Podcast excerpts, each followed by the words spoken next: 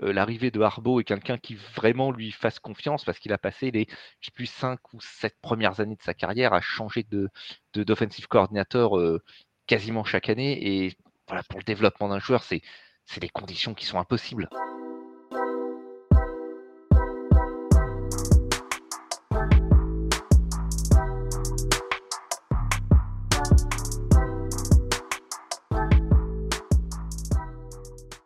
Salut à tous et salut à toutes, bienvenue dans ce nouvel épisode des équipes de The Free Agent. C'est N1, le podcast NBA, euh, deuxième session de la semaine avec un invité très particulier. Si vous nous avez écouté en début de semaine, mardi en particulier, vous savez avec qui on est, mais pour ceux qui débarquent peut-être, eh ben vous allez euh, avoir euh, la chance de pouvoir écouter ce podcast tout d'abord avec Cédric. Comment vas-tu Cédric?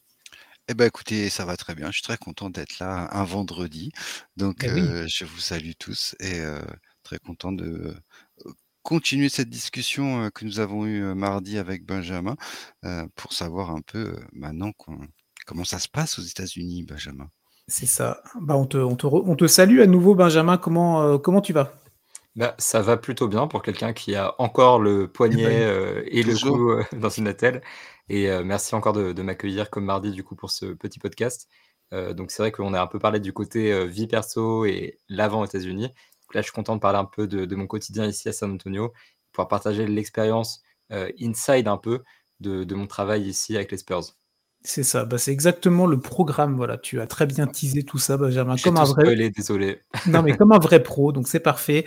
Euh, donc n'hésitez pas à aller écouter cette première partie hein, si vous n'avez pas eu euh, l'opportunité de le faire. Donc c'était l'épisode de mardi, donc là on va enchaîner sur ton arrivée aux États-Unis. Et tiens, bah, tes premiers ressentis, Benjamin, quand tu es arrivé, quand tu as débarqué sur le sol américain, qu'est-ce que ça fait d'arriver aux, aux États-Unis comme ça, tiens? Pour ceux qui ont suivi le premier podcast, du coup, je m'étais organisé un peu au dernier moment et un peu sur un, coup de tête. Et du coup, en fait, j'étais beaucoup dans le truc avant. J'étais euh, pressé dans les trucs administratifs, les médicaments, jusqu'à euh, jusqu'au dernier jour, jusqu'au jour du départ. J'étais encore dans l'organisation de tout ce que je dois faire. Et puis pareil, il y a le côté où, en fait, partir et arriver, c'est deux processus mentaux très différents.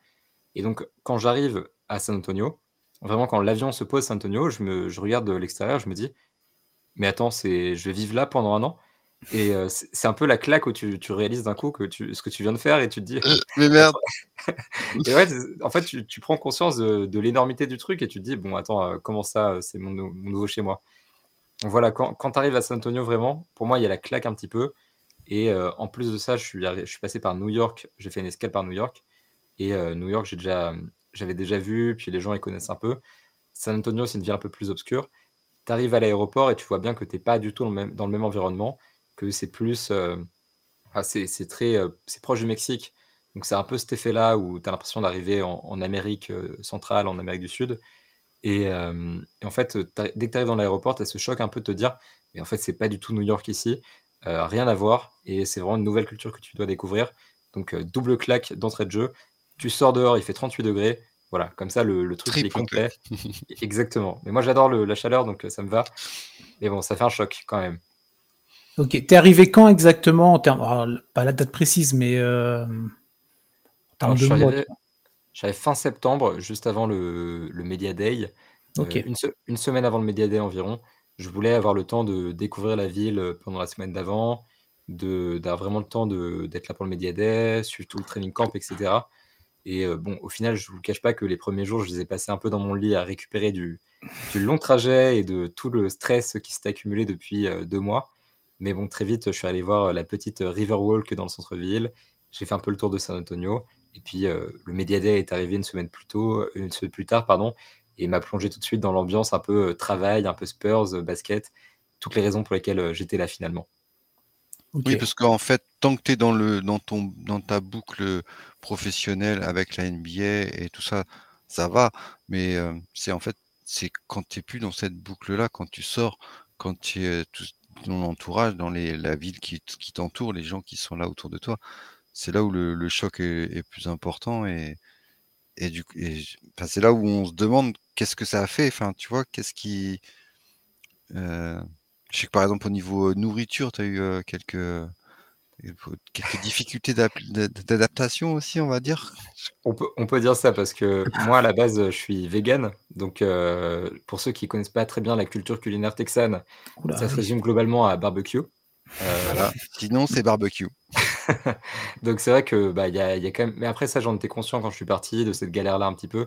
Euh, heureusement, San Antonio, ça reste une ville voilà, assez grande. C'est la septième plus grande ville des États-Unis, je crois. Donc, il y a un peu de tout. Donc euh, finalement, je m'en suis sorti très très vite. Et c'est vrai qu'au début, euh, tu arrives et tu vois de la viande partout, tu te dis, bon, je, sais que ça va être une galère, mais tu en as encore plus conscience quand tu vois vraiment la chose sous les yeux. Mmh. Mais bon, très vite, je me suis posé, euh, j'ai suivi le guide de Rémi Reverchon de l'NBA et je suis allé sur la Riverwalk pour un petit guacamole. Et voilà, c'est tout de suite, je me suis senti à la maison, il n'y a pas de problème. Finalement, moi, je pense que le choc, il était plus sur le côté basket.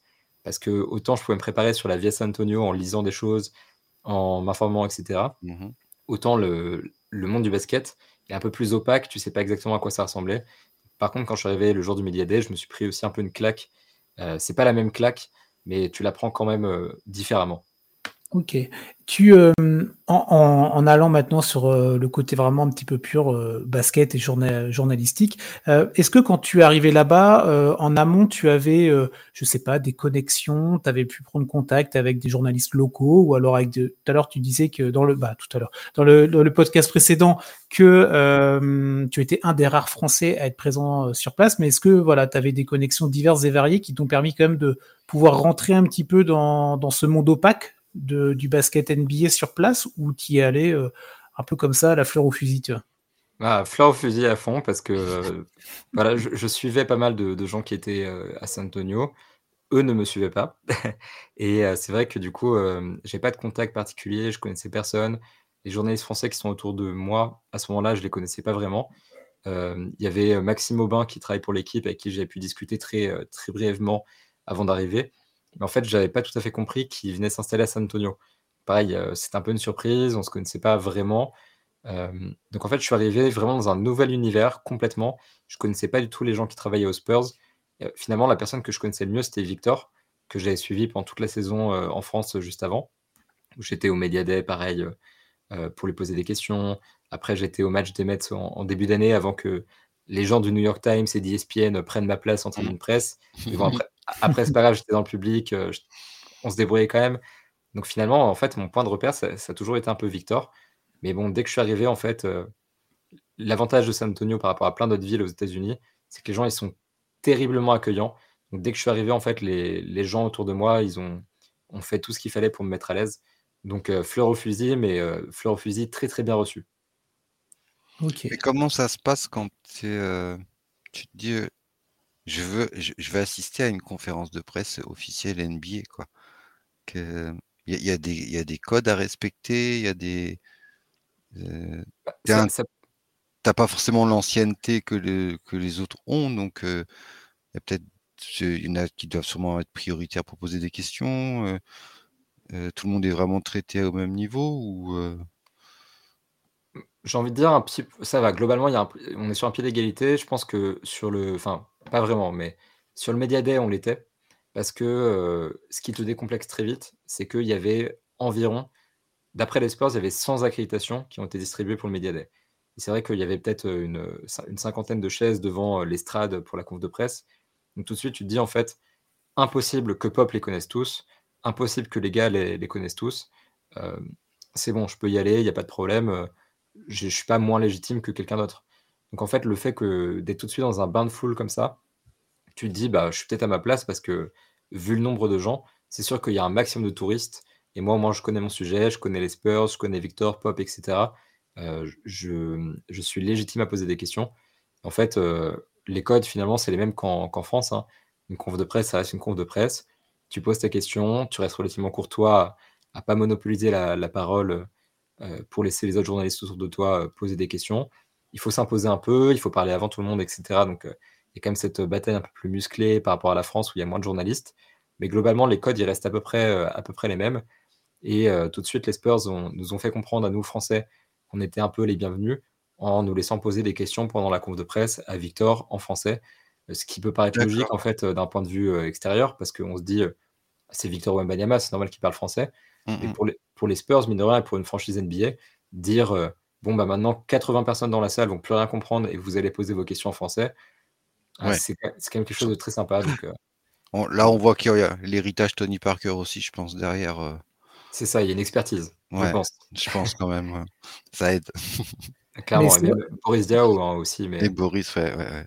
Oui, ça aurait peut-être pas été la même dans si Victor était arrivé dans une franchise où il n'y avait pas eu cette, cette histoire avec la France euh, mais c'est vrai que je pense que Victor en premier était très content d'arriver euh, d'arriver à San Antonio euh, par rapport à ça. Mais c'est vrai que sur les conférences de presse, moi c'est quelque chose qui m'a marqué quand on peut voir un petit peu différentes interviews, même en après-match, où on le voit aussi bien Victor pardon parler en anglais qu'en français. Toi, c'est des choses que tu as pu voir et ça que ça doit être assez atypique. Tu es aux États-Unis, tu es vraiment là dans le noyau dur NBA et un mec que tu as suivi en France dans les entre guillemets, pardon, petite salle de BetClick Elite, euh, tu vas pouvoir, toi ou d'autres journalistes français, discuter avec lui, parler en français comme si vous étiez euh, à Limoges ou à Pau, ou alors que tu es à San Antonio euh, après un match NBA. Donc c'est vrai que ça doit être assez, être assez déroutant, mais rassurant à la fois de, se dire tout ça et de, vivre tout ça. Bah, c'est sûr que c'est un peu bizarre parce que quand tu suis la NBA, tu as l'habitude de voir les comptes de presse en anglais, voir il y a des expressions que tu as l'habitude d'entendre, des phrases toutes faites, etc. Et Victor les utilise aussi, il n'est pas, il pas non plus complètement à part. Mais c'est vrai que euh, du coup, le côté où tu peux lui parler en français, tu peux vraiment. Euh, ça fait un peu bizarre au tout début. Mais en même temps, c'est vrai que c'est rassurant parce que euh, au début, tu te dis est-ce que mon anglais est vraiment au niveau? Est-ce que je peux vraiment poser la question en anglais? Finalement, tu vois que ça passe. J'avoue que des fois, c'est un peu compliqué, mais globalement, ça, ça passe quand même. et c'est vrai que ça, c'est cool. Ce qui est le plus marquant, je pense, c'est que pendant le Media Day, du coup, il y avait énormément de Français, donc beaucoup de questions en français.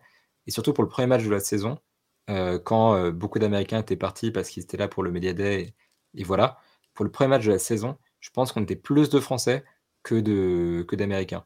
Parce qu'il y avait des, gens qui étaient venus de, France, qui venaient de euh, pour France Télévisions, pour Canal+, pour ah ouais, du coup, l'AFP, etc.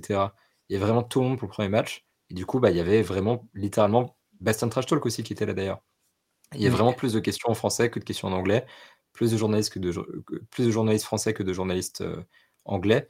Et ça, c'est vrai que ça fait bizarre. Je pense que ça fait surtout bizarre aux Spurs qui comprennent pas ce qu'on dit. Euh, donc c'est un peu compliqué.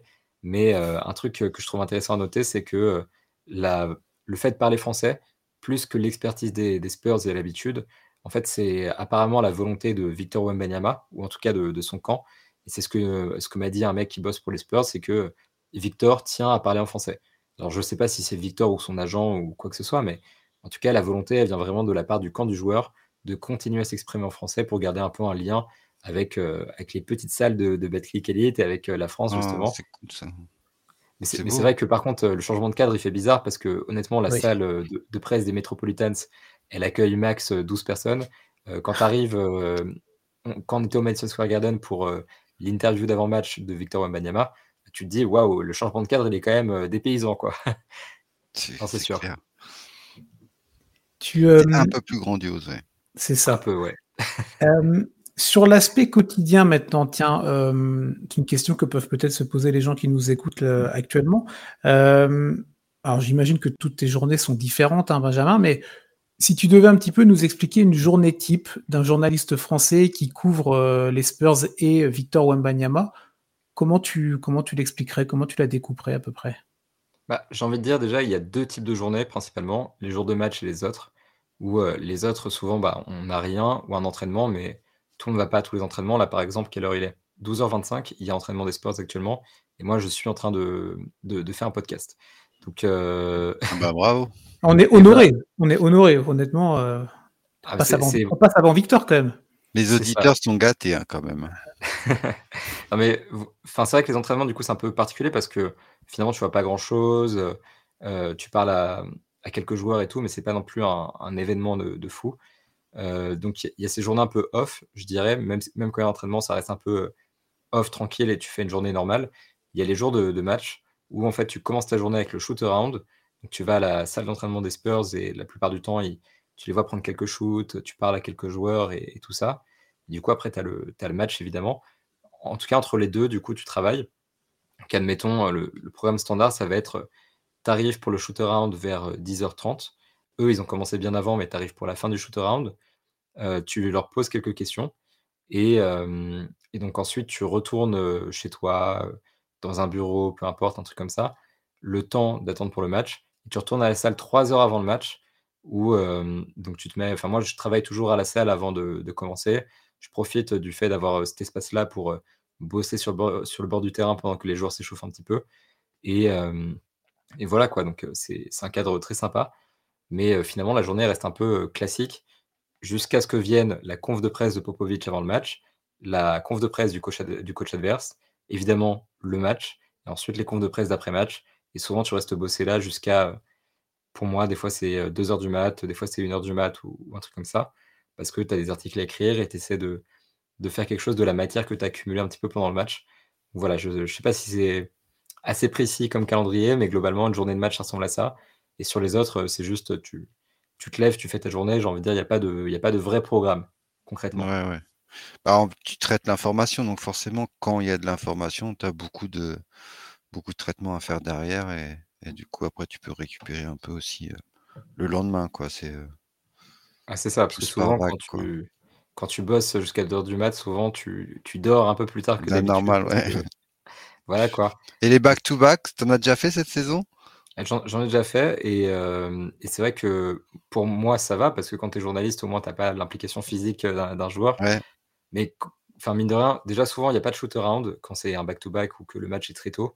Donc ça t'allège quelque chose déjà dans ta journée, tu peux dormir un peu plus. Et puis t'es pas obligé d'aller au shoot around non plus. Hein, donc il y a aussi ce côté où si c'est si tu es vraiment dans le dur, tu peux te, te passer ce côté-là. Et bon, c'est vrai que quand, en fait, quand tu vois le rythme de l'NBA et quand tu vois un petit peu le, même de manière générale, quand tu vois à quel point c'est difficile de tenir le rythme en tant que journaliste, tu te demandes comment c'est humainement possible de le faire en tant que joueur, parce que enfin, nous, on est un peu tous fatigués, c'est dur comme mmh. rythme, c'est intense. Maintenant, il faut imaginer que les joueurs, eux, ils font la même chose, mais au lieu de poser des questions en de presse, bah, ils sont sur le terrain, ils se donnent à fond pendant 40 minutes. Euh, c'est quand même, et, et en plus, il y a le décalage horaire en fonction de, tu fais pas forcément des back-to-back à domicile, quoi. Donc, euh. Ah, c'est ça. Ah, pour euh, le back-to-back, euh, je pense à un back-to-back, par exemple, qui a, en début de saison, il y a eu un San Antonio, Indiana. Je, C'est un mystère pour moi. Ou par exemple, du coup, dimanche dernier, les, Spurs ont joué contre les Nuggets. Il faut imaginer qu'ils ont le niveau de préparation physique et de logistique qui leur permettent de jouer contre les Nuggets à. Je pense que le match était à 19h, du coup, jusqu'à 21h et, et des brouettes. Après coup, donc tout le monde fait. Euh, il y a des gens qui poussent un peu de la fonte, euh, ils font leurs étirements, il y a les confs de presse, tout ça. Ils ont tout remballé et ils étaient, ils étaient disponibles pour un entraînement le lendemain matin, le lundi matin. Donc, euh, mine de rien, en fait, les équipes NBA, elles ont la logistique, la préparation physique et, et tout ça. C'était, enfin, ça leur permet d'enchaîner, mais tu te poses quand même la question de comment c'est possible parce que moi, si je dois imaginer que je suis à 21h à Denver que je m'entraîne le lendemain à 11h à, à San Antonio, bah, enfin, moi, ça me ça m'explose complètement le, crâne. Je, ne comprends pas comment ça va. C'est clair. jouer à San Antonio puis jouer à Indiana, c'est pareil, c'est improbable. Non, mais c'est vrai qu'on ne se rend pas compte. Euh. Et, puis, moi, ce qui m'impressionne surtout, c'est toute la logistique qu'il y a derrière, parce que euh, il y a, les, retransmissions télévisuelles, il y a toute la, la logistique des joueurs, de la salle, de l'accueillir les spectateurs. Enfin, c'est la préparation, les, bouffes, parce que la, nourriture, parce que dans une salle, enfin, c'est ça, grouille de nourriture et de boissons à volonté, enfin, et, plus les maillots, plus, enfin, toute cette logistique qu'il y a derrière le produit NBA, moi, m'impressionne, quoi. Qu'on voit en France, le moins d'organisation d'un truc, tout de suite ça pose euh, plein, de, plein de problèmes. Et eux, ils font ça d'un naturel et on l'a un peu, euh, un peu trop comme acquis en fait. Euh, c'est un peu, enfin, on, on, se pose pas trop la question. C'est normal que les gars ils jouent à New York et que le lendemain ils jouent aux Warriors. C'est normal que bah, derrière les leurs affaires elles suivent, qu'il y ait des avions, qui est, enfin, qui toutes, ces choses là. on, je trouve qu'on parle pas assez en fait dans la presse on reste trop souvent focus sur les résultats du match, aussi parce qu'il y a beaucoup d'actualités au quotidien, que c'est la NBA et qu'il faut enchaîner. Quoi. Mais, c'est vrai que quand tu es sur place, en fait, tu prends conscience de tout ce que tu dis toute l'organisation qu'il y a derrière. Quand tu arrives dans les coulisses d'une salle NBA, tu vois tous les gens qui s'activent pour qu'il y ait à manger, ce qu'il y a à manger pour les joueurs, pour les spectateurs, pour la presse aussi. il y a vraiment en fait une, organisation maximale partout, des gens qui courent partout. J'ai vu les, gens démonter le parquet, c'est pareil, c'est impressionnant. Mmh. Donc en fait, as quand même, quand tu es sur place, tu as quand même ce choc de dire maintenant que c'est réel, tu vois plus que le produit fini et tu plus juste effectivement à regarder. Un jour, tu as un match sur le parquet de New York et le lendemain sur le parquet de San Francisco. quand tu es, loin, ça peut pas être un peu naturel. Mais quand tu es là pour de vrai et qu'en plus tu dois faire l'aller-retour, parce qu'il y, a des journalistes qui le font, hein, qui, font les back-to-back comme ça et, tout ça, en fait, tu, prends conscience de la folie que c'est et de la démesure totale du sport américain. Et tu prends conscience du défi logistique que ça pose. Et c'est vrai que c'est choquant presque parce que en, France, c'est vrai que ça n'arrive pas vraiment parce qu'il y a beaucoup moins de matchs pour commencer, parce qu'il n'y a mmh. pas les mêmes moyens, il n'y a pas la même expertise. Mais c'est vrai que quand en fait, quand tu arrives là-dedans, et je pense que la NBA, c'est vraiment l'exemple parfait, parce qu'il y a tellement de matchs, il y a tellement de rigueur, il y a tellement d'installations. Euh, quand, tu, quand tu vois ça pour de vrai, tu prends aussi une claque, parce que tu réalises tout ce que ça implique de jouer un match NBA, et c'est énorme en fait. Non, c'est clair. Moi, j'étais à Boston l'année dernière, enfin cette année-là, en début d'année, et euh, c'est ce qui m'a le plus surpris en fait, c'est pendant le troisième quart-temps, envie d'aller aux toilettes, donc je, profite qu'il n'y ait pas personne à faire la queue pour vite y aller et revenir. Et en, y allant, je voyais les, gars, ils étaient déjà en train de nettoyer tout, toi, les trucs, de, les bacs d'huile, enfin tous les trucs de, nourriture, tout ce qu'ils avaient préparé, tout, tout était nickel déjà, prêt. Limite, ils enlèvent, ils démontent tout et vas-y, prends la place si tu veux. Enfin, le deux heures après, tu peux enchaîner avec un autre match où tu peux c'est vraiment impressionnant. Comme on peut voir aussi, les, comme tu disais, quand ils enlèvent le parquet, c'est vrai que quand il y a la patinoire en dessous et qu'ils enlèvent euh, et qu'ils font apparaître la patinoire, c'est incroyable. c'est des choses. Euh bah, c'est clair, hein, c'est presque, presque choquant. Et puis, euh, bah, pour les sports, dans l'occurrence, il n'y a pas de patinoire en dessous parce qu'il n'y a pas d'équipe de NHL. Mais c'est une salle de concert, donc il faut imaginer que un jour c'est un match des Spurs, et le lendemain c'est un concert d'Iron Maiden ou de Drake et J. Cole. Et, en fait, tu te dis, pour info, je donne des vrais artistes qui passent à San Antonio en 2023-2024. Voilà, précision. mais c'est vrai qu'en fait, il faut imaginer qu'il y a une logistique de fou. Et moi, je, la semaine dernière, je crois, je suis parti vers 2h30, 3h de, de la salle parce que après les articles, après avoir fait un podcast et tout ça, je, je me suis retrouvé très tard dans la salle. En fait, quand tu sors, il y a encore du monde. Il y a des gens qui travaillent, il y a des gens qui nettoient tout, il y a des gens qui agencent les, les trucs une salle NBA, c'est un truc qui vit quasiment 24 heures sur 24. Euh, et, c'est vrai que je pense qu'en France, on n'a pas conscience du défi logistique que ça, que ça pose. Donc ça, c'est un des trucs principaux quand tu arrives, c'est que tu te rends compte de la réalité de la NBA. C'est plus un truc qui est dématérialisé, c'est un truc qui est concret avec de vraies personnes qui travaillent là-dessus. Et, euh, tu prends conscience euh, de la fourmilière que c'est concrètement la NBA. Et en plus, quand, tu réalises que c'est comme ça dans 30 franchises différentes, ça file, ça file un peu le vertige. Ouais, c'est vraiment la grosse machine, la grosse machine business aussi, parce que la NBA, euh, ah c'est du sport, mais c'est d'abord euh, du business. Et euh, avec tout ce que tu as pu nous expliquer, c'est vrai que on est un petit peu plongé à l'intérieur. Et comme tu disais, Cédric, c'est pas nécessairement des choses auxquelles on pense quand nous, on va allumer notre télé à 3 heures du matin pour suivre un match. Mais il y a tout ça derrière qui, qui joue, bien entendu. Plus l'impact économique qu'a une franchise bah, dans une ville. Bon, une ville comme New York, par exemple, ça n'a pas ça leur change pas beaucoup, mais pour certaines villes, bah, c'est d'où l'importance d'avoir une franchise d'un des quatre sports américains, peu importe lequel, dans, sa ville, parce que du coup, ça te permet aussi, bah, toute la logistique, bah, ça, fait ça fait de l'emploi derrière. Quoi. Mmh. Ah, c'est clair. Carrément, carrément. Moi, j'avais une petite question pour continuer. Donc, plus focus maintenant un petit peu sur, euh, sur le rapport que tu peux avoir, si tu en as, avec euh, Victor Wembanyama, parce que comme tu as pu nous l'expliquer, que ce soit dans ce podcast-là ou dans celui du début de semaine, euh, ton projet c'était d'aller le suivre sur cette année rookie, comme tu l'avais très bien dit, il n'y a qu'une année rookie dans une vie, donc autant y aller pour cette, cette année une. quels sont tes rapports avec, avec Victor? Tu as, je pense, eu l'occasion de pouvoir le croiser, discuter avec lui en français, comme tu me disais tout à l'heure tu retrouves le, si tu as eu l'occasion de discuter avec lui, tu retrouves le Victor que tu as pu euh, côtoyer euh, en BetClick Elite ou dans les différents moments que tu as pu avoir avec lui les, années passées? Bah, Concrètement, j'ai pas des rapports très euh, prononcés avec Victor parce qu'il est un peu protégé quand même. C'était déjà le cas l'année dernière en France où il était quand même assez loin de, tout le monde et, assez sélectif aussi dans ses apparitions. Là, c'est vrai que c'est pareil. Euh, mine de rien, en fait, tu le, tu le vois à l'échauffement, à l'entraînement, tu lui parles en conférence de presse. Mais euh, à part ça, il m'est arrivé seulement une fois de lui parler en dehors de ce cadre-là. Et c'était seulement pour lui glisser un bonjour quand je l'ai croisé dans un couloir à, Oklahoma City. Et c'est vrai que, mine de rien, en fait, il, fait attention, les Spurs font attention, il préserve. Et je crois que c'est Olivier Felpin qui travaillait à l'équipe euh, pendant toute la période de Tony Parker et qui, qui vient encore à San Antonio de temps en temps. Maintenant, il vit, aux États-Unis, qui donnait une interview assez juste là-dessus pour euh, je ne sais plus quel média et qui expliquait que maintenant, Victor Wembanyama, il était vraiment surprotégé, que les accès étaient fermés, que ça n'avait plus rien à voir avec l'époque de Tony Parker. Donc il y a quand même ce côté où, en fait, nous, Français, on a accès à Victor en conférence de presse et on, a un peu ce lien privilégié entre guillemets avec lui parce qu'on peut lui poser des questions en français.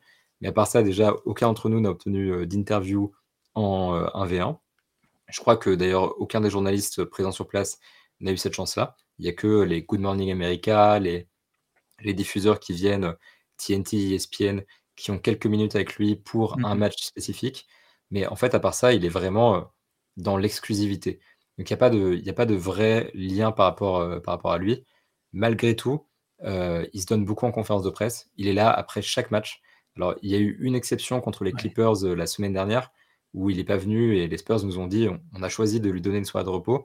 Mais à part ça, en fait, il était là après tous les matchs de pré-saison, après tous les matchs de saison régulière. Il, est, il, est, il a été dispo souvent à l'entraînement, enfin quelques fois à l'entraînement. Donc en fait, il se donne beaucoup. Et en plus, il fait attention à toujours nous donner des réponses construites, euh, à essayer de, nous donner un peu de matière pour, pour ce qu'on fait. on ne peut pas toujours, hein, bien sûr, on peut, il ne peut pas répondre à tout de manière extensive, mais globalement, euh, en fait, globalement, il, se livre pas mal. Donc, en lui parlant français, on a quand même cette chance-là de pouvoir avoir pas mal de, matière. Et euh, moi, dans son discours, je retrouve complètement le Victor Wembanyama des années passées. C'est le genre de personne, en fait, qui reste fidèle à elle-même. il est particulier, il est unique. Euh, dans, son sport, physiquement, mais aussi mentalement et dans sa manière de communiquer. Et euh, ça, je le ressens toujours autant. Et il y a aussi une certaine politesse. C'est-à-dire qu'il prend jamais les journalistes de haut, il prend jamais une question euh, de haut ou pas au sérieux. Il est vraiment toujours dans le, respect. Et par exemple, je repense à l'année dernière, après un rassemblement de, l'équipe de France, on, était à, on était à Nanterre. Et, en fait, Victor Wembanyama était le dernier jour à partir parce qu'il avait une interview avec France Télévisions. Donc ils, étaient au milieu du, terrain. Et on était deux jeunes journalistes, de l'analyste en l'occurrence, qui étaient, euh, qui sur le bord du terrain à travailler un petit peu, décortiquer les interviews qu'on venait de, faire, écrire un peu nos trucs. Et on, restait là un moment. Et en fait, euh, ce qui m'a marqué à ce moment-là, c'est qu'au moment où l'interview s'est terminée, Victor est venu est venu vers nous. Euh, il a traversé la salle pour nous dire au revoir, nous saluer, nous remercier, nous remercier d'avoir été là. Alors qu'on était un peu deux, deux nobody, entre guillemets, on était personne. Et, on était juste, juste là. Il a, traversé la salle pour nous dire au revoir. Puis il a retraversé la salle pour sortir. Donc juste ce, petit effort, tu vois, moi ça me marque parce que, mais, mine c'est une marque de politesse qui est rare chez les athlètes, surtout quand tu côtoies autant de journalistes. Et c'est cool. Et ça, je le retrouve beaucoup ici. Tu le croises dans un couloir, il te serre la main, il te dit bonjour, il est poli, alors que tu vois bien que tu interromps une conversation avec sa mère et son agent. c'est un genre qui est extrêmement poli, qui est extrêmement sympa, euh, sa volonté, c'est d'être le meilleur. Et être le meilleur, ça implique aussi être le meilleur dans les médias. Et ça, tu, ça, ça on le voit beaucoup. Mais bon, voilà, une fois que tout ça c'est dit, euh, c'est vrai qu'on n'a pas de rapport très, très, spécifique à Victor Wembanyama. Et euh, globalement, il reste bien protégé. il se préserve aussi lui-même des médias parce qu'on voit bien qu'il y a des choses qu'il veut garder pour son jardin secret. Il y a des choses qu'il n'a pas envie de, dire tout le temps. Et il sait que ce qu'il va dire, ça va être répété, amplifié. Donc il fait attention. Donc évidemment, voilà, il y a quand même ces, limites-là qui se posent tout le temps, il y a des barrières. Ok, ok. Non, mais c'est extrêmement intéressant de bah, toutes ces informations que tu nous donnes. Et c'est vrai que nous, en tout cas, on fait partie de ceux qui pensent euh, que euh, Victor, euh, au-delà d'être un sportif, c'est quelqu'un qui est mentalement, psychologiquement, il a été, bah, on sent qu'il a été bien éduqué, qu'il il, maîtrise les choses aussi pour son jeune âge euh, et, toutes les marques de respect et tout ce que tu as pu nous dire vont dans ce sens-là. Il aurait pu être euh, entraîné par le train de la NBA, tu vois, et, euh, et, partir un peu à droite à gauche, mais on sent en tout cas qu'il a la tête sur les épaules et tu ne fais que le confirmer avec tout ce que tu nous dis, Benjamin. De ce que tu nous avais dit en, off, euh, Benjamin, tu as eu l'occasion aussi d'aller un petit peu dans d'autres villes. Tu as pu aller au Garden, par exemple, ou à, Oklahoma, je crois, si je dis pas de bêtises. C'est ça. Euh, voir les joueurs, alors voir les joueurs NBA sur son écran, on se dit c'est des athlètes, c'est des monstres physiques, c'est des, tanks pour certains. Les voir en vrai, ça doit être euh, encore autre chose. est-ce que toi, il y a, pour sortir peut-être un petit peu de Victor, est-ce que toi, il y a un joueur, il y a, y, y a, un mec en particulier, tu l'as vu, tu étais à quelques mètres de lui et tu t'es dit, mais c'est vraiment des, des, monstres athlétiques, physiques et euh, toi, des gars, alors soit des gars, on sait très bien euh, que même quand on les voit à la télé, on sait que c'est des, des, des, tanks physiques ou, ou alors d'autres personnes qui peuvent paraître un petit peu plus gabarit normal. Je dis bien normal entre guillemets parce qu'on est en NBA, mais quand tu les vois en face de toi, tu te dis waouh, quand même, c'est impressionnant. Bah, honnêtement, quand tu as l'habitude de côtoyer Victor tous les jours, euh, tout, devient un peu moins impressionnant d'un coup. c'est vrai que de base, en plus, je suis pas très impressionnable à ce niveau-là. Ça y est, trash talk. Non, mais, c'est vrai que quand tu as l'habitude de voir un mec de 2m24 et tout bah euh, se balader devant toi, bah, tu, tu, dis d'un coup, bon, bah, euh, par exemple, j'ai vu Chetam Green, bah, il m'a pas choqué parce que j'ai la version un peu plus grande, quoi. Donc, donc c'est vrai que ça m'a pas fait un, truc de fou. Mais quand même, je pense que, pareil, la semaine dernière, quand j'ai vu Kawhi Leonard ah s'échauffer, du coup, juste à à 5 mètres de moi et je le vois s'échauffer et je vois ses bras déjà, tu te dis waouh, ok. tu le sais en fait en, voyant les photos, en voyant la télé que c'est un, monstre physique, mais quand tu le vois en vrai, c'est vrai que tu te dis euh, s'il mettait une droite, je me réveillerais pas. et euh, ça fait un petit choc quoi. Et puis en plus, tu es là, tu pas loin de Kawhi Leonard, ce côté un peu mystique. de C'est un mec euh, que j'ai beaucoup regardé, que j'ai beaucoup apprécié quand il jouait aux Spurs notamment et aux Raptors. Donc j'étais quand même impressionné. Je pense que c'est vraiment le joueur qui m'a impressionné. Après, dans, les mecs qui m'ont un peu surpris, je dirais que euh, Dylan Brooks, par exemple, euh, pareil, euh, je l'ai vu trois fois cette saison. Et à l'échauffement, tu le vois en fait, et tu, les vois de très près, les mecs, donc tu les vois vraiment. C'est vrai qu'en fait, tu te rends compte que c'est un vrai tank. Et en NBA, tu te dis, mais il y a mieux que Dylan Brooks. Tu connais des mecs plus, plus musclés, plus solides, plus grands, machin. Mais quand le mec te passe devant, tu te dis, waouh, ok, c'est quand même un beau bébé, quoi. Donc euh, je pense que lui m'a fait un peu un choc dans le sens où j'ai réalisé que quand tu les vois en vrai et que tu te rends compte que c'est des, vrais êtres humains et pas juste des, chiffres et des mecs sur un écran, tu prends conscience que, mine de rien, la NBA, c'est une ligue euh, physiquement un peu. Euh, c'est violent, quoi c'est tous des, gabarits particuliers. Et, euh, mais oui, ça doit faire quelque chose de les voir, euh, des, des gars que tu as pu observer. Tu parlais de Kawhi, euh, tu as dû le suivre ces dernières années. Et c'est vrai que te dire il est à 5 mètres de moi, il est dans sa routine de shoot, ça doit être. même, ça doit prendre un peu au trip, tu vois, émotionnellement. Tu es là pour le travail, dans ton métier de journaliste, mais tu vis aussi ton rêve un peu de, de gamin qui, a, qui, est, qui, est, passé par le parcours basket, comme tu as pu nous en parler dans le premier podcast. Et là, tu vis ton rêve un peu euh, vraiment à quelques mètres. Donc, euh, c'est, ça doit être extrêmement, euh, j'allais dire jouissif, mais agréable, tu vois, de, de, pouvoir vivre tout ça. J'avoue, je suis un peu détaché émotionnellement de tout ça quand je travaille. je suis un peu sérieux et je suis, je suis dans ce truc-là de. En fait, quand tu es sur le moment, tu penses à ce que tu vas écrire, tu penses à ce que tu peux ramasser comme info. C'est vrai que du coup, moi, je suis pas dans ce truc où quand je vois Kawhi Leonard, je, suis un peu impressionné. C'est vraiment le mec qui m'a fait un choc. Mais euh, par exemple, j'ai vu Luka Doncic, que j'adore euh, voir jouer. C'est un de mes joueurs préférés en NBA. Mais en fait, j'étais pas du tout euh, impressionné ou quoi que ce soit. Je me suis juste dit, ah, c'est Luka Doncic, c'est cool. Quoi. Après, c'est vrai que ce qui fait bizarre, ce qui te met un peu aussi une claque, c'est l'autre jour, j'attendais j'attendais à, la sortie du vestiaire des Clippers pour parler avec, avec Moussa Diabaté, du coup, le, le, Frenchie des, des, Clippers. Et on attendait en gros le, l'attaché presse de, l'équipe. Et du coup, en sortant du vestiaire, il y a Paul George qui, sort, mais en civil, et qui passe vraiment genre à 2 mm de toi, mais vraiment comme un gars random dans la, dans la rue, qui te dit bonsoir et tout. Euh, James Harden qui, le suit euh, pas très loin. C'est vrai qu'à ce moment-là, tu te dis quand même. Euh, enfin, quand tu n'es pas en train de travailler et que tu, vois ça, tu prends quand même conscience, tu viens de te dire Attends, mais c'est Paul George que je viens de, croiser en couloir et qui vient de me dire bonne soirée là. Quand même. C'est vrai que ça te fait un côté où plus que le côté où ça te prend émotionnellement, tu te dis mais attends, est-ce que je suis je suis en train de je suis en train de rêver, je suis en train de je suis dans un monde alternatif, il se passe quoi là? Ça pince-moi, pince-moi. ça, fait ouais, c'est tu comprends pas ce qui se passe quoi. Mm. Tu te dis euh, trop bizarre euh, mais non, mais non, c'est pas possible, c'était pas Paul George, c'était son sosie, c'était un truc euh. tu vois, ça te, ça te fait quand même un petit choc. Donc j'avoue que quand t'es pas préparé mentalement, il y a quand même ce truc là. Mais c'est vrai que je pense qu'il y a des journalistes qui sont un peu dans ce truc de c'est impressionnant, c'est le rêve, etc. moi, je suis un peu chiant et je suis, je suis dans le style, je, vois les choses froidement. Je il y a un match de basket devant moi, je cherche des choses à analyser, des points à raconter, des trucs comme ça. Et je me laisse vraiment voilà, tomber dans, l'émotion. Donc, en fait, je réalise après coup et ça fait pas la même sensation. Donc, il n'y a, pas ce côté où vraiment tu prends la claque en mode ah, c'est mon rêve de fan ou machin. Je suis là pour bosser, donc je vois ça comme un professionnel. Et je, je, pense, je pensais être plus ému que ça, mais finalement, je ne suis pas tant que ça, j'avoue. Et quand tu es sur place, tu te rends compte que cette dimension onirique, le côté un peu rêve, en fait, tu l'as moins. Parce que quand tu es dedans et que c'est réel, déjà, ça, ça, paraît moins cool parce que tu vois aussi les aspects négatifs, parce qu'il il y, a, y, a le côté où ça devient le quotidien. Et, et c'est vrai que du coup, ça, tient moins du rêve que, que juste du train-train quotidien. Et, et c'est vrai que du coup, ça te démystifie un petit peu l'NBA.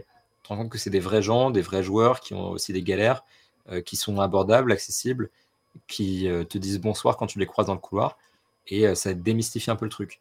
Mais ça, j'aime bien, tu vois, parce que justement, ça permet d'avoir un rapport plus terre à terre par rapport au basket. Et ça permet de un peu voilà, arrêter de toujours mettre ces figures-là sur un piédestal. Mmh ce qu'on a souvent envie de faire en tant, que, en tant que fan, en tant que journaliste, quand on les voit de loin, parce qu'on est impressionné.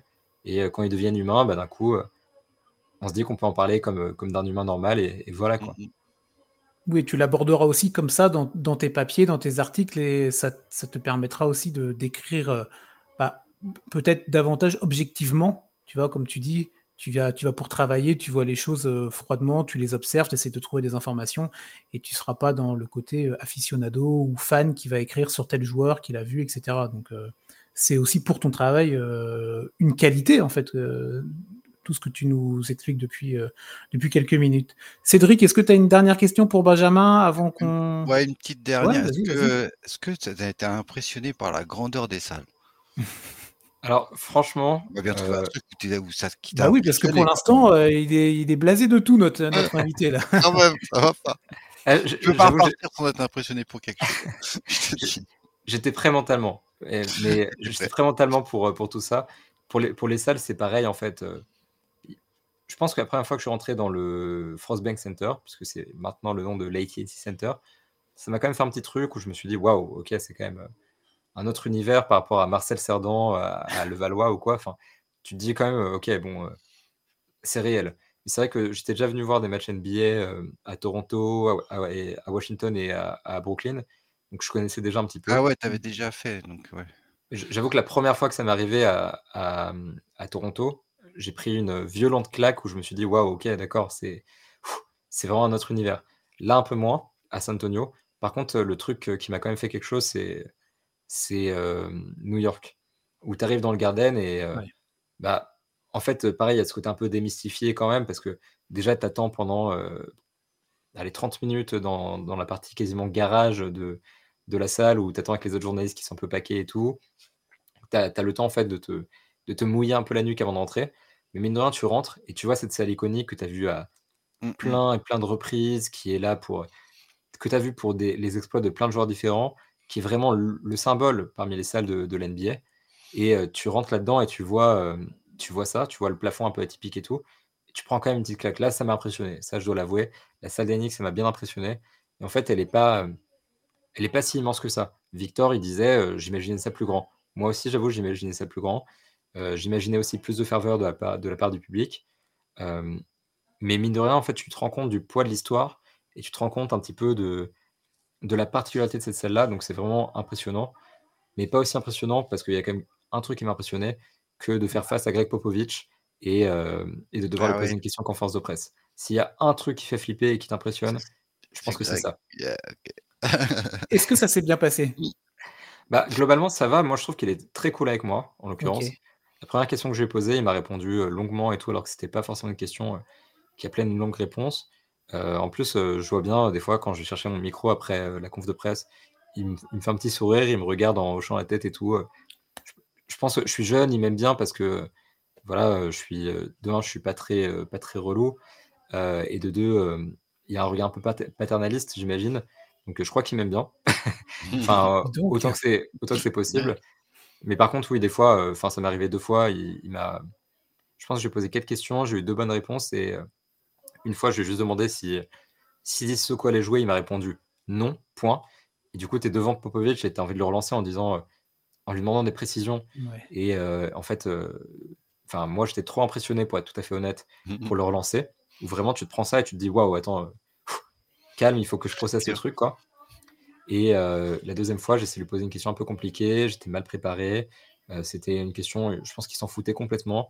Je parlais de storytelling dans le basket après la déclaration d'Adam Silver qui disait qu'il voulait un peu plus de, de X and O's et moins de, moins de cette équipe, elle voulait plus gagner que l'autre, elle avait plus faim, machin. Donc Silver disait ça et moi je voulais interroger Popovic là-dessus pour savoir ce qu'il en pensait, savoir s'il a l'impression que le storytelling des fois brouillait la perception du basket. il n'a pas trop compris ma question un journaliste américain m'a aidé. Et une fois qu'il a compris ma question, il m'a mis un vent. Voilà. Là, il y a quand même ce côté-là. Mm. Euh, au début, il a essayé de me répondre un peu avec humour. C'est le commissionneur. Euh, je, euh, je, je, fais ce qu'il veut. et après, quand j'ai quand vraiment voulu avoir ma réponse, il m'a fait je m'en fous. En gros, il m'a dit je m'en tape. Enfin, je ne sais plus ce qu'il m'a dit, mais oui, moi j'ai entendu allez, c'est bon, question suivante. Après, tu as un monstre en face de toi, euh, aussi bien dans le coaching que dans tout ce qu'il représente derrière. Mmh. Et c'est vrai que, bon, bah, au moins, tu as eu toutes les facettes, ou tu as eu plusieurs facettes de Popovic là, depuis, euh, depuis que tu es arrivé. Euh, depuis que es arrivé.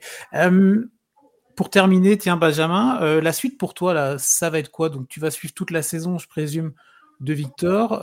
quelques déplacements encore, peut-être. comment, ça, comment, comment tu te projettes là, pour cette fin d'année 2023 et la suite? Alors évidemment, moi je restais jusqu'à la fin de la saison. Alors je m'étais dit peut-être pour le play-in et les play-offs, mais je pense que ça va aller. Euh, donc euh, ce qui est sûr, c'est que je vais rentrer en France après. Je ne sais pas si je couvrirai peut-être les play-offs pour une autre équipe ou quoi, mais je vais rentrer en France à la fin de l'année. Euh, après, ce que je ferai derrière, je ne sais pas encore. Est-ce que je reviens aux États-Unis en début de saison prochaine ou quoi? Ça, c'est la grande question. Et dans l'entre-deux, en attendant ce, moment-là de, de voir déjà comment ça se passe et tout, je serai là pour tous les matchs à domicile des Spurs. Alors j'en ai manqué en l'occurrence à cause d'un accident de voiture qui a été évoqué dans le, dans le premier épisode. Mais euh, à part ça, voilà, j'ai l'intention de faire les, euh, les 40 euh, autres. Et, après les déplacements, moi j'ai envie de dire, j'avoue, j'avise un peu. Je vais faire tous ceux dans le Texas, ça c'est sûr et certain. Maintenant, pour, le, pour la suite, j'avoue que ça coûte cher. Les États-Unis, c'est le lobby de la voiture, de l'avion, il n'y a pas de train, il n'y a pas de covoiturage, c'est un peu la galère. Donc ça coûte cher. Donc, euh, moi, mon objectif, c'est de faire autant de déplacements que possible. Je verrai aussi avec les médias pour lesquels je bosse. Mais euh, voilà, souvent, c'est à mes frais. Donc, euh, je pense que je ne vais pas en faire tant que ça.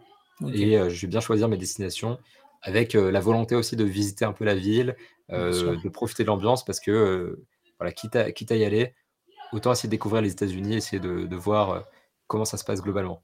Donc voilà, un max de déplacements, tous les matchs à domicile, et à la fin de l'année, on verra comment ça s'est passé pour, pour savoir si ça continue ou pas. Bon, un bien, bien joli programme en tout cas là, qui t'attend pour les, semaines et les mois à venir. On a été ravis de t'avoir là, Benjamin, sur ces deux épisodes de, de N1 là. Euh, je pense que Cédric, tu me rejoins. On a appris plein de choses. C'était extrêmement instructif et, euh, c'est cool d'avoir pu euh, ressentir un peu ton expérience depuis quelques mois maintenant, même bien plus. Mais non, franchement, moi j'ai, moi j'ai adoré. Je pense que vous aussi et Cédric également. On a passé des bons moments en tout cas. Plaisir partagé et merci encore pour, euh, pour l'invitation. Et pour ceux, pour ceux qui ne l'ont pas encore fait, suivez The Free Agent partout, site web, application, Twitter, etc. Je, le dis moi-même comme ça. Euh, on ne lui, a pas, on lui a pas envoyé un petit billet, ni nous ni Charles. C'est ça les professionnels, c'est ça. Ouais, bah, bah, oui, oui, oui. Bah, on, a encore du travail, Cédric. Hein, eh oui. non, merci beaucoup, Benjamin, une, nouvelle fois. On va te suivre avec plaisir. Donc, que ce soit les articles de The Free Agent ou même les autres médias, hein, là-dessus, nous, il n'y a pas de problème. On te suit euh, sur ton compte Twitter aussi, les réseaux sociaux. Tu as des comptes perso, je présume, peut-être Insta ou d'autres, je ne sais pas. C'est ça, surtout Twitter, un peu d'Instagram.